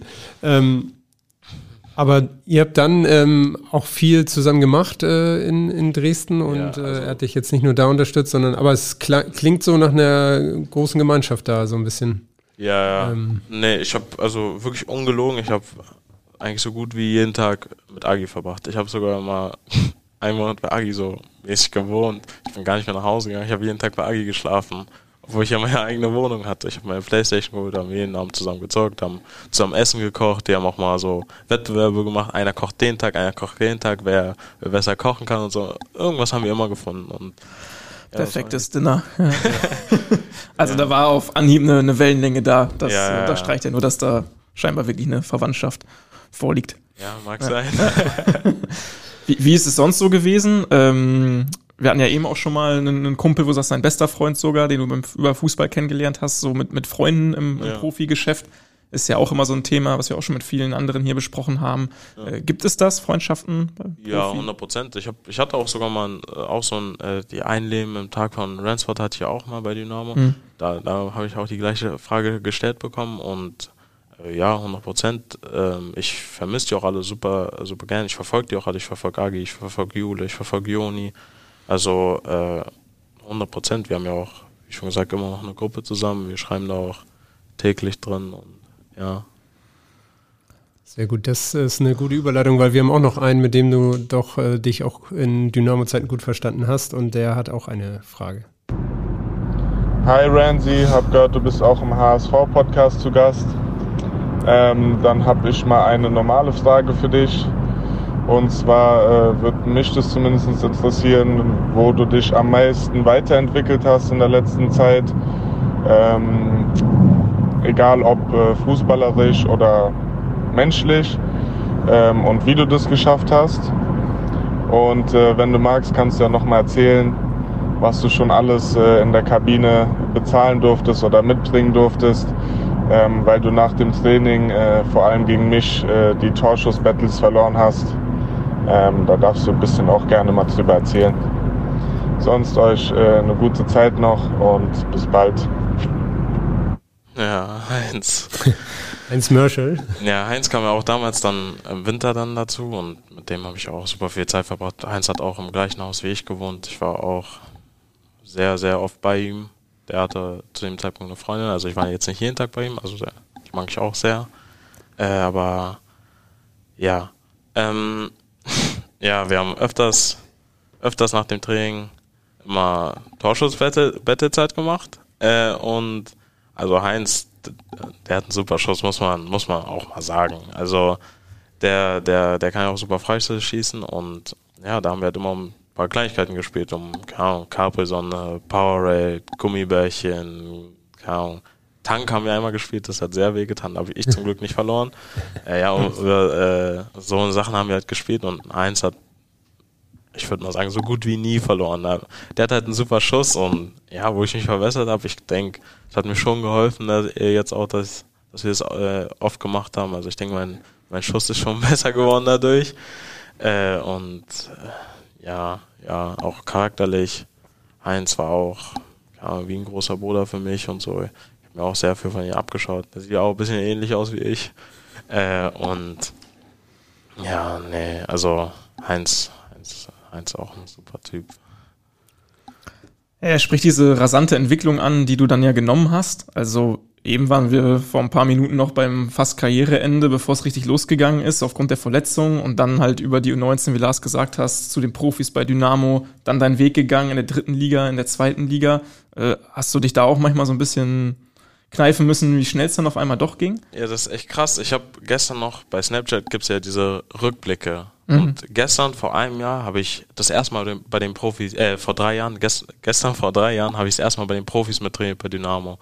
Und das habe ich dann Kolja halt geschickt. Und er sagt, hat er auch so geschrieben, ja, krank. Und vor dreieinhalb Jahren wusstest du nicht mal, was du machst jetzt und so. Also das, ja, da muss man sich tatsächlich manchmal zwicken. Das, das, das kann man sich ja auch nicht vorstellen. Jetzt auch hier, hier, ähm, über den zwar jetzt nicht, aber der Meier von, von Regensburg letztes Jahr jetzt auch gestern Mhm. Champions League gespielt. Das ist krank. Manchmal kann, kann es einfach so schnell gehen, ne? Mhm. Stimmt. Hast du das auch manchmal so, ähm, jetzt bei Koya zum Beispiel, hatten wir auch ja vorhin drüber gesprochen, bei Bayern gespielt im Nachwuchs, ist jetzt, glaube ich, äh, Regionalliga. Ja, Altklinik gespielt. Ja. Ja. Dass du da auch manchmal denkst, ja krass, es, es hätte auch andersrum gehen können. Also, Ja, dass man da 100%. manchmal mit, mit vielen auch mitfühlt, so von denen, die Weggefährten waren. Ich, ich hoffe immer noch, dass, dass Koya es schafft. Also Regionalliga, der spielt bei äh, Top-Vereinen in der Regionalliga, die Aufstiegschancen haben. Die waren jetzt die letzten drei Jahre, haben die immer mit oben, äh, mit oben gespielt und ich hoffe, dass er es auch schafft noch. Und er gibt nicht auf, er gibt immer Gas. Aber ja, klar, hätte es auch andersherum sein können. Früher war Koya war auch richtig so ein gehyptes Talent in Berlin. Äh, Jeder kannte ihn. Er ist ja nicht ohne Grund zu Bayern gewechselt. Und ja, es hätte genauso andersherum kommen können. Aber da hätte ich mich jetzt so gefreut, wie er sich für mich. Du sprichst nochmal Hype an. War das für dich auch äh, so ein Ding? Also Corona hatten wir auch angesprochen, da waren andere Themen, ein bisschen publiker, äh, hat der Fußball so ein bisschen auch äh, an Wahrnehmung kurz verloren bei den Fans. Dann dritte Liga gespielt, ein Jahr zweite Liga wieder. Dass das für dich genau auch vielleicht passend war, um so, so ein bisschen unter dem Radar erstmal zu fliegen, weil jetzt bist du beim HSV, hast du auch nochmal den nächsten Schritt gemacht. Ich muss sagen, ich hatte tatsächlich wirklich nie so einen richtigen Hype. Mhm. Ich glaube, manche Spieler in der Jugend haben ja auch schon einen riesen Hype. Jetzt, keine Ahnung, Yusuf Mokoko, der hat ja einen unglaublichen Ja, Hype. ist ja brutal. Ähm, aber manchmal kommt es halt auch zu früh. Also ist jetzt, jeder geht ja anders damit um und dann kommen ja natürlich bei dem Hype kommen ja natürlich auch Hassnachrichten dazu und was weiß ich. Und vielleicht war es ja auch gut, sage ich mal, dass, dass ich das tatsächlich nie richtig hatte, weil ich keiner, sage ich mal, ja, aber das klingt scheiße, wenn ich sage, keiner hat was von mir erwartet, aber so keiner hatte mich im Radar und dann kam ich halt einfach aus dem, äh, auf dem Radar und dann kam ich halt einfach aus dem Nichts und habe Leistung gebracht. Ähm, ja, vielleicht war es irgendwo auch gut. Ja. Aber hast du das auch selbst so wahrgenommen? Hast du dir selber gar nicht so viel Druck gemacht dann, als die, die Einsätze kamen? Ja, also ich denke mit der Zeit in der dritten Liga, also ich hatte, wie schon gesagt, ich hatte nie einen Hype, aber wurde dann auch immer das Juwel von Dynamo und so wurde auch immer gesprochen, aber so mit der Zeit, wo ich immer weniger aufgeregt bei den Spielen, das war, das wurden einfach Automatismen, das normal ist einfach dann auch, äh, dass, dass ich jetzt spiele und mir keinen Druck machen, äh, machen muss und mich nur auf mich konzentrieren muss, deshalb, ja, irgendwann, das halt. Wir kommen noch einmal zu unserem Recruiting- und Exklusivpartner Advergy. Was macht Advergy als Partner aus? Advergy hat eine sehr mitarbeiterorientierte Kultur. Die Geschäftsführung hatte zum Beispiel die ganzen Mitarbeiter beim Relegationsspiel gegen Hertha BSC in den VIP-Bereich des Volksparkstadions mitgenommen. Sprich, die Philosophie ist sehr mannschaftsorientiert. Gemeinsam zu Mittagessen, ein gemeinsamer Dresscode-Gedanke und viel zusammen feiern, locker unter sich sein und professionell sowie erfolgreich auf dem Spielfeld. Das zeichnet die Advergy-Mannschaft aus. Die Chefs sind genauso nah wie ein Trainer beim HSV. Ganz innovativ gibt es dort ab Oktober sogar eine Vier-Tage-Woche. Wenn ihr mehr über dieses Unternehmen erfahren wollt, ob als eigenes Unternehmen, als Arbeitnehmer oder Interesse an einer Karriere als Berater haben solltet, schaut gerne in den Shownotes vorbei.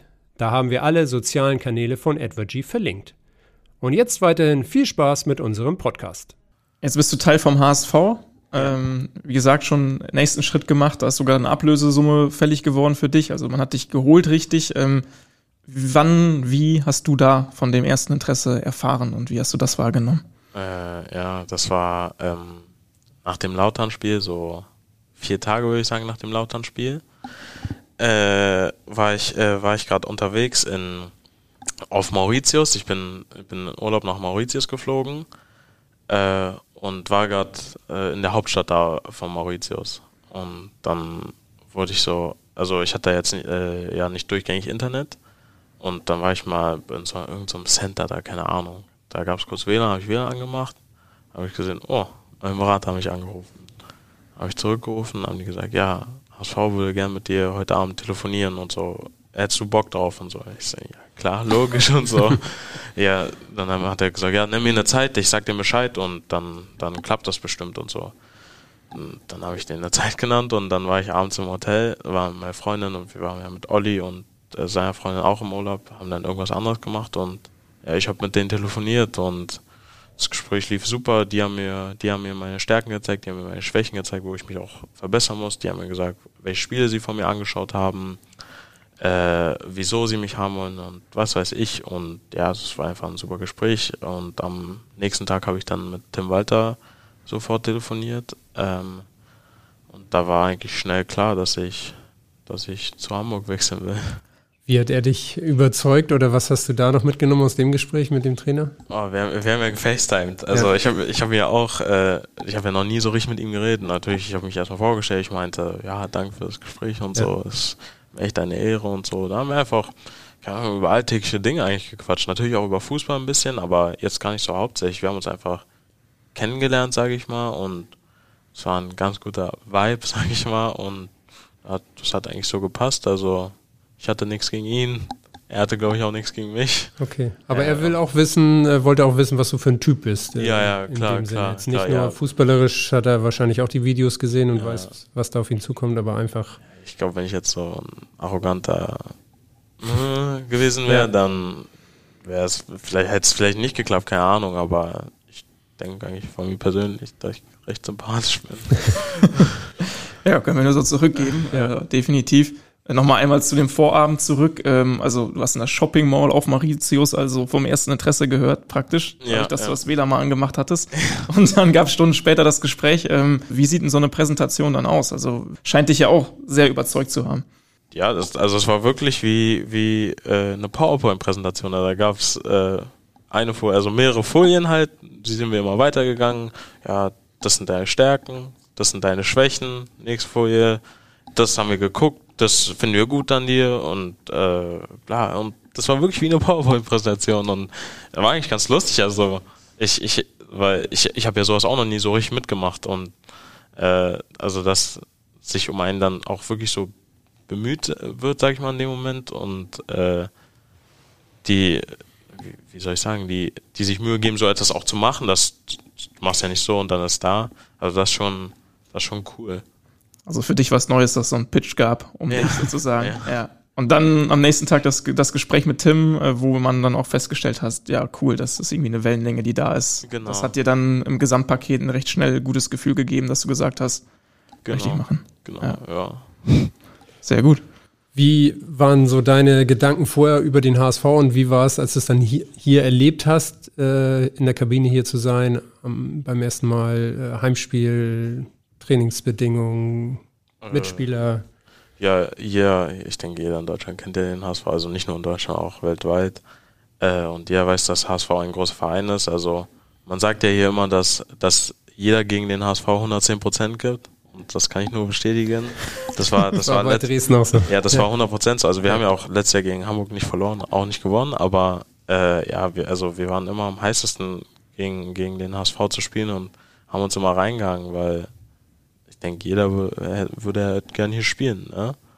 Und äh, ja, wie schon gesagt, dann Hamburg ist halt ein großer Verein und jetzt hier zu spielen ist unglaublich eigentlich. Also das Trainingszentrum von Dresden war ja echt gut auch, aber hier ist es auch top, top, top.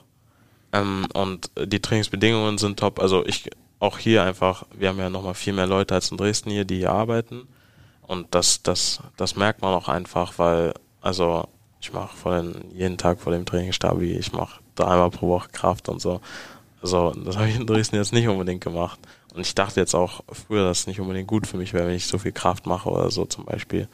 Äh, und ja, das, also man unterschätzt das, aber so manchmal so Kleinigkeiten sind, sind so ausschlaggebend, wie sich was verändern kann und ja. Wie hat sich das Mindset bei dir so entwickelt, dass das auch wichtig ist und dass du da auch noch mehr machen kannst? Äh, Gab es da auch eine, eine, Szene? War es die Verletzung? Waren es jetzt einfach die Gegebenheiten? Ja, das Gespräch ist, mit jemandem? Nach den Verletzungen äh, habe ich die ersten Monate, ähm, das, das war ein bisschen schlecht, aber die ersten Monate habe ich dann immer viel Stabi gemacht und so all das. Aber irgendwann, wo es dann mit, mit der Zeit immer wieder alles okay war, sage ich mal, habe ich immer weniger gemacht und weniger und weniger. Und das ist halt so ein Muster, das ist nicht gut. Äh, und ja, ich glaube jetzt hier werden wir, sag ich mal, mh, hm, ja, also wir müssen ja auch äh, die Dinge machen und das ist auch, denke ich mal, gut, weil bei mir ist manchmal so, äh, wenn ich wenn ich jetzt die Aufgabe bekomme, ich muss immer alleine machen, dann ja, aber wenn man auch in den Arsch getreten wird und so, ist das, ist es ganz gut auf jeden Fall. Klar, das kennt jeder, glaube ich. Ja, und ja, hier, das Mindset hier allgemein hat sich ja auch verändert. Ich glaube, hier Tim Walter hat ja auch noch ein bisschen das Bayern gehen und so und Bayern gehen ist halt Gewinn, Gewinn, Gewinn. Und genauso denkt Tim Walter halt auch und ja, früher bei Dynamo, klar wollten wir das Spiel gewinnen, so ist jetzt nicht, aber ich glaube, bei manchen Spielen wären wir auch viel gegen den HSV mit dem Unentschieden zufrieden gewesen. Äh, und ja, das, das, das merkt man halt, was für ein Unterschied das halt hier dann auch ist. Kommt das dir entgegen? Du hast vorhin einmal gesagt, dass du auch in der Jugend sagtest, du, ich will mich mit den Besten messen. Da, ja. Mir bringt das fünfte Tor beim 20 zu 0 bringt mir nichts. Äh, das scheint ja schon immer irgendwie so in dir gewesen zu sein, ja, dass nee, du auch genau diese Herausforderung annimmst. Ne? Ja, es macht ja auch einfach Spaß. Natürlich kommt mir, äh, kommt mir das entgegen, weil ich glaube, ohne Druck und ohne echten Gegner macht, macht Fußball einfach keinen Spaß. Also, wenn du, keine Ahnung, jedes Wochenende 20-0 gewinnst, ja, schön. Dann, ja, keine Ahnung, es macht halt einfach keinen Spaß. Ja. Auch nicht für die Zuschauer, vielleicht auch nicht cool anzuschauen. Äh, und ja, es, es macht Spaß, wenn, wenn die Gegner sich durchsetzen, wenn, wenn sie dir ein Hindernis stellen, sag ich mal, was du überwinden musst. Und das kann halt, äh, kann ja auch nicht jeder und es braucht halt vielleicht auch mal mehrere Versuche, aber irgendwann schaffst du es dann. Ja, das ist cool. Sehr gut. Wie verlief für dich die, die Eingewöhnung in der Mannschaft? Also haben schon gemerkt, mit Tim Walter, das hat, wie gesagt, direkt gefruchtet, so ähm, Trainerstab auch, wo du sagst, da wird man nochmal anders gefördert. Ähm, aber du kommst ja trotzdem als Neuzugang auch in eine neue Mannschaft, äh, die dann darüber hinaus schon über längere Zeit so bestanden, bestehen geblieben war. Ja, klar äh, merkt man irgendwo auch, dass, dass, dass sich äh, die meisten halt schon alle gut kennen, aber trotzdem, ich wurde super aufgenommen. Also wir, wir haben ja auch Aktivitäten oder so, wir, wir haben ja auch Sachen zusammen unternommen. Äh, das denke ich hat einem auch ganz gut getan. Ähm, aber ich wurde von vornherein hier super aufgenommen. Ich glaube, jeder hat sich mir äh, extra vorgestellt, jeder äh, spricht mit mir ab und zu. Also jetzt, das klingt gerade irgendwie falsch. äh, äh, jeder hat mit mir also anfangs äh, gesprochen, also damit er mich auch kennenlernen kann, damit ich ihn kennenlernen kann und äh, also von Anfang an hat mich die Mannschaft echt super aufgenommen, muss ich sagen. Du sprichst die Aktivitäten an. Ähm, auf dem Dom wart ihr zusammen. Ja. Ähm, bist du auch schon den, zu der Ehre gekommen, mit Kart zu fahren? Das ist so ein Ding, was die Mannschaft letzte Saison ganz häufig gemacht hat. Mit Kalle, äh, mit Kart ja. zu fahren? Kart fahren? Ah, ja. nee, äh, aber ich weiß, äh, Tommy und so gehen ja mal Kart fahren mhm. und so. Äh, es soll ganz cool sein. Ich will da auch mal hingehen, aber äh, noch äh, hatte ich zu viel mit meiner Wohnung zu tun. Gut, wenn das abgehakt ist, dann musst du es auf der Piste auch mal zeigen wie das um deine Talente bestellt ist. Und ja, einer der, der Jungs hat eine Frage noch an dich. Moin Randy, ich wollte mal fragen, was ist dein Lieblingsanime und warum? Das ist Ogi? Ogi? Ja, Ogi. Ogi Shikai. Ja, Ogi erstmal gute Besserung auf ja, jeden Fall. Von unserer Seite auch. Ähm, ja, mein Lieblingsanime. Also ich habe ja tatsächlich sogar hier ein One Piece Tattoo. Äh, also würde ich schon sagen One Piece, obwohl ich tatsächlich, ich habe One Piece gar nicht durchgeschaut. Ähm, ich habe keine Ahnung, vielleicht, also es gibt ja echt viele Folgen, ich habe, glaube ich, 300 Folgen äh, geschaut bis jetzt. Ich bin sozusagen noch relativ am Anfang, aber ja, das würde ich sagen, ist mein Lieblingsanime. Warum? Warum, warum, warum? Keine Ahnung, es bockt einfach zu schauen. Also ich, ich bin jetzt kein, kein Piratenfan oder so, keine Ahnung, das sind ja Piraten. Äh, aber keine Ahnung, es bockt einfach zu schauen, es macht Spaß. Ruffy, äh, der er strahlt immer so eine, also der hat immer so eine positive Ausstrahlung, das ist auch ganz cool, glaube ich. Äh, und ja, also wenn die kämpfen, sage ich mal, ist ganz nice. Ne? War das schon, schon immer so ein Fable von dir, solche, solche Sachen und auch ja. Comics früher oder ja. was hat was also ich denk, angefangen? Äh, also Animes habe ich früher nie so viel geguckt jetzt. Also Animes habe ich erst so wegen Heinz auch, also Heinz Mörschel habe ich auch erst so richtig angefangen damit. Ähm, aber so, ja, keine Ahnung, also früher habe ich schon viel Fernsehen geguckt, äh, Fernsehen geguckt und so normal. Ich glaube, ich, ich, glaub, ich war auch ein bisschen süchtig, glaube ich, nach Fernsehen, aber ähm, ja, ja, also ich, ich wie schon gesagt, ich habe viel Fernsehen geguckt, aber Anime habe ich jetzt früher nicht so viel geguckt. Ja. Wir waren als, als Kinder so deine Superhelden, wenn wir in der Comic-Sprache bleiben. Dragon Ball habe ich immer ab und zu geguckt mal, also mit Son Goku und so. Und natürlich, das waren so meine Superhelden, würde ich sagen. Ja, was habe ich noch geguckt? Detektiv Conan habe ich geschaut manchmal. Habe ich Naruto habe ich manchmal geschaut, aber das habe ich halt nie so durchgängig geschaut, dass ich so richtig drin war. So wie jetzt bei One Piece, weil das schaue ich ja durchgängig und ja, ja, das würde ich so sagen. Und das ist sogar so weit gekommen, dass du es verewigt hast auf deiner Haut. Ja, äh, ich würde tatsächlich so auf meinem äh, linken Arm so einen Comic-Arm machen. Also zum Beispiel, ich habe ja auch hier ein Rick und Morty-Tattoo. Rick und Morty ist einfach so eine geile Serie. Also da, das, das richtig mein Humor einfach. Ja. Das ist ja jetzt auch Anfang der Woche die neue Staffel, jetzt zwar nur die erste Folge rausgekommen, aber das ist einfach so eine geile Serie. Ähm, ja, und ich werde auf der linken Seite so einen Comic-Arm machen, einfach so auch Kindheitserinnerungen, was ich da auch raufmache. Ich, ich überlege auch jetzt demnächst, keine Ahnung, vielleicht Bugs Bunny oder so raufzumachen, ich weiß nicht. Aber ja, das finde ich ganz cool. Okay. Wer ist da noch so? Sind da noch äh, weiter? Also da ist, ja, halt Rick und Morty sind da drauf und Inazuma 11 heißt das. Das ist so ein Spiel, das habe ich äh, früher gespielt auf Nintendo. Äh, und das, das war mein Lieblings-Nintendo-Spiel damals. Das ist auch so ein Fußballspiel gewesen. Okay. Da haben die auch so so Spezialattacken und so gehabt zum Schießen und zum Grätschen und was weiß ich. Es hat mir immer am meisten gebockt und das erinnert mich natürlich auch an meine Kindheit und deshalb habe ich mir das auch tätowieren lassen. Sehr stark. Also Leidenschaft für, ja. für Comics. Äh, kannst du selber auch zeichnen? Nee. nee. Ich bin ein bodenloser Zeichner. Also wirklich, wenn ich Activity spiele, dann spiele auf jeden Fall nicht mit mir zeichnen. okay. okay haben wir uns gemerkt. Ähm, eine Leidenschaft, wie gesagt, Comics und dann ja verbunden sogar mittlerweile mit Tätowierung. Ja. Ähm, hast du ja auch einige. Ja. Ähm, wann fing das an und äh, wo kommt die Leidenschaft her so? Äh, also als Leidenschaft würde ich es noch nicht bezeichnen, äh, das hm. Tätowieren. Mhm. Also klar, äh, es bockt und so, aber ich will jetzt auch nicht meinen ganzen Körper voll mit Tattoos mhm. machen.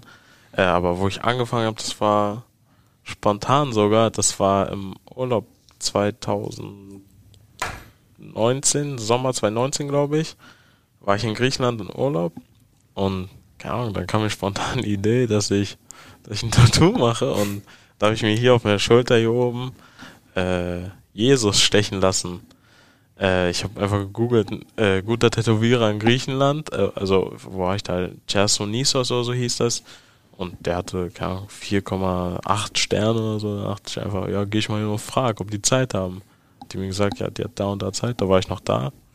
Meinte ich, ja, warum nicht? Und dann habe ich mir ein Tattoo stechen lassen. Du sagtest, eine, eine Leidenschaft ist es noch nicht, aber zählen kannst du sie noch? Also wie viele du hast insgesamt? Äh, du hast zum Beispiel auch ein Smiley, glaube ich, tätowiert auf, ja. den, auf den anderen Arm, ja, da sehen wir ihn. Äh, ja, was heißt, ja. Renzi krempelt gerade seinen, seinen Ärmel hoch ja, und zählt. Vier, fünf, sechs, also sieben, acht. Also ich glaube zehn einzelne Tattoos, aber ich, das meiste, ich glaube, das, das, und den ganzen Arm hier, also mein linker ganzer Arm und ein paar Teile vom rechten Arm waren zusammen gemacht. Dann der Jesus wurde alleine gemacht und hier an meinem, an meinem Nacken ist ja auch noch äh, ein Kreuz. Also ich war dreimal beim Tätowierer auf jeden Fall, das wollte ich damit sagen. Ja. Und hast du da jetzt einen festen, oder wirst du ja nicht immer nach Griechenland fahren zu dem einen, nee, also, äh, meine andere habe ich in Dresden gemacht. Äh, der steht auch echt gut. Ähm, da, den hat äh, hier Oliver Battista Meyer gefunden bei in, in Dresden und da bin ich dann bis jetzt immer hingegangen.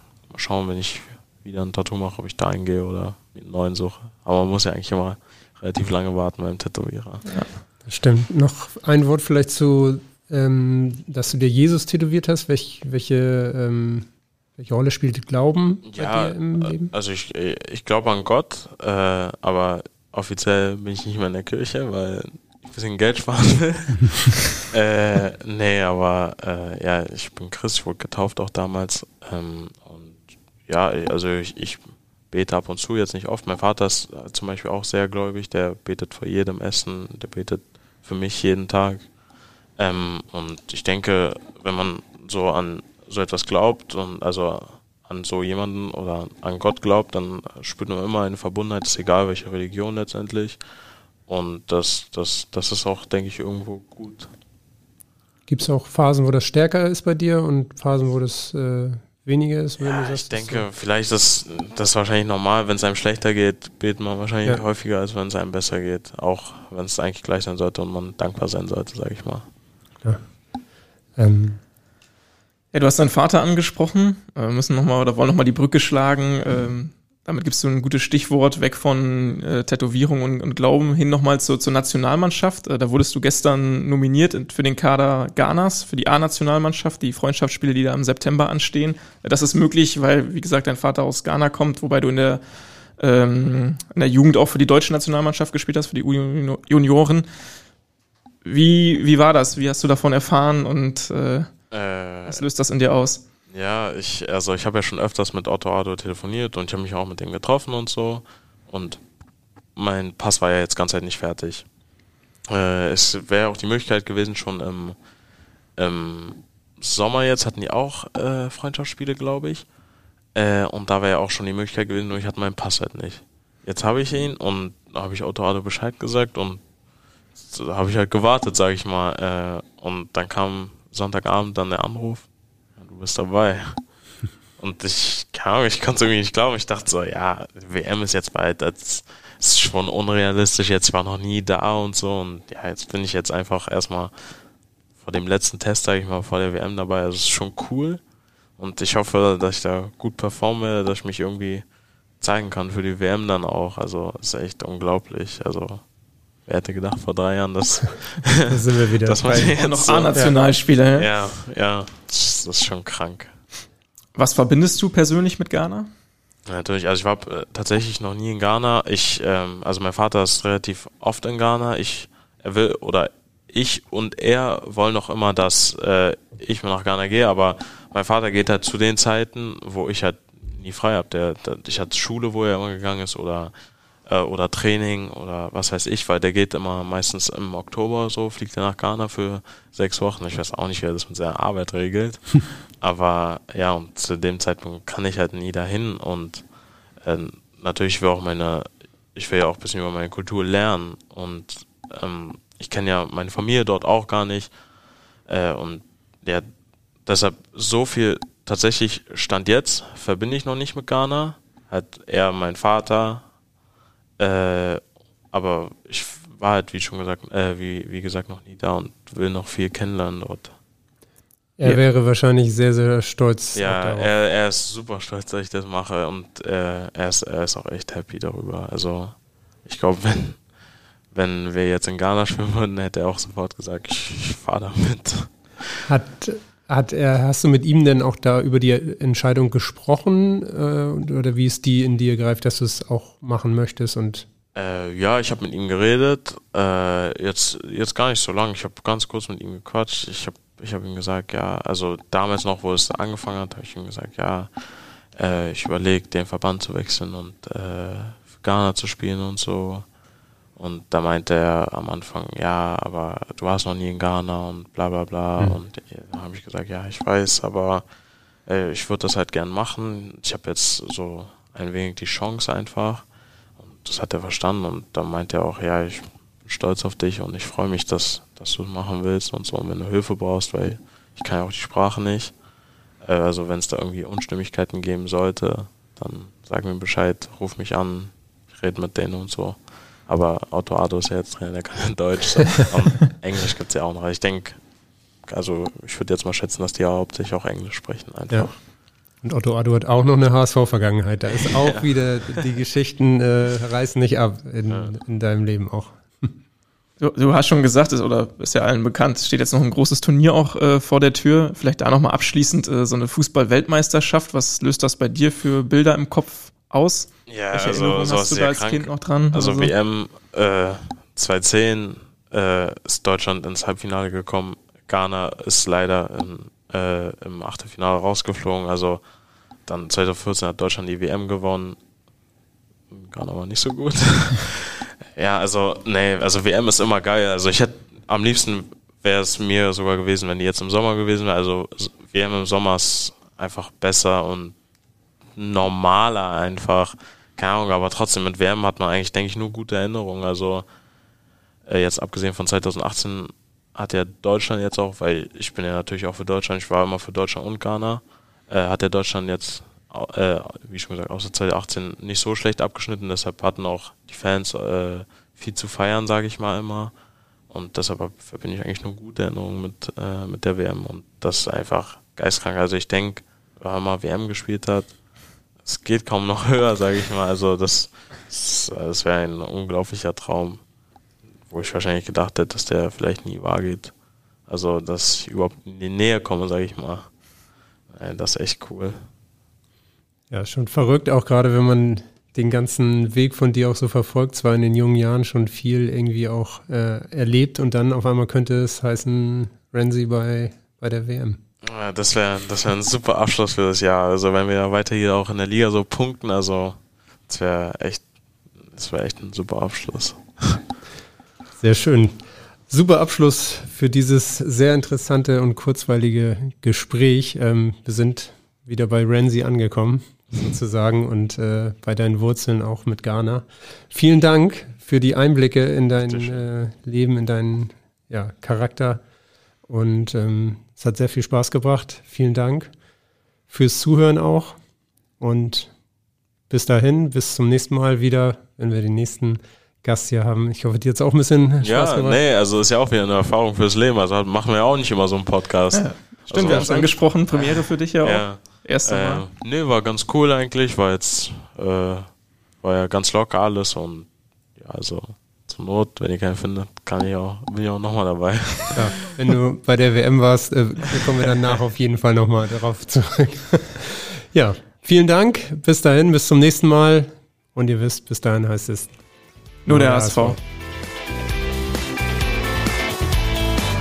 Pur der HSV. Der HSV Podcast.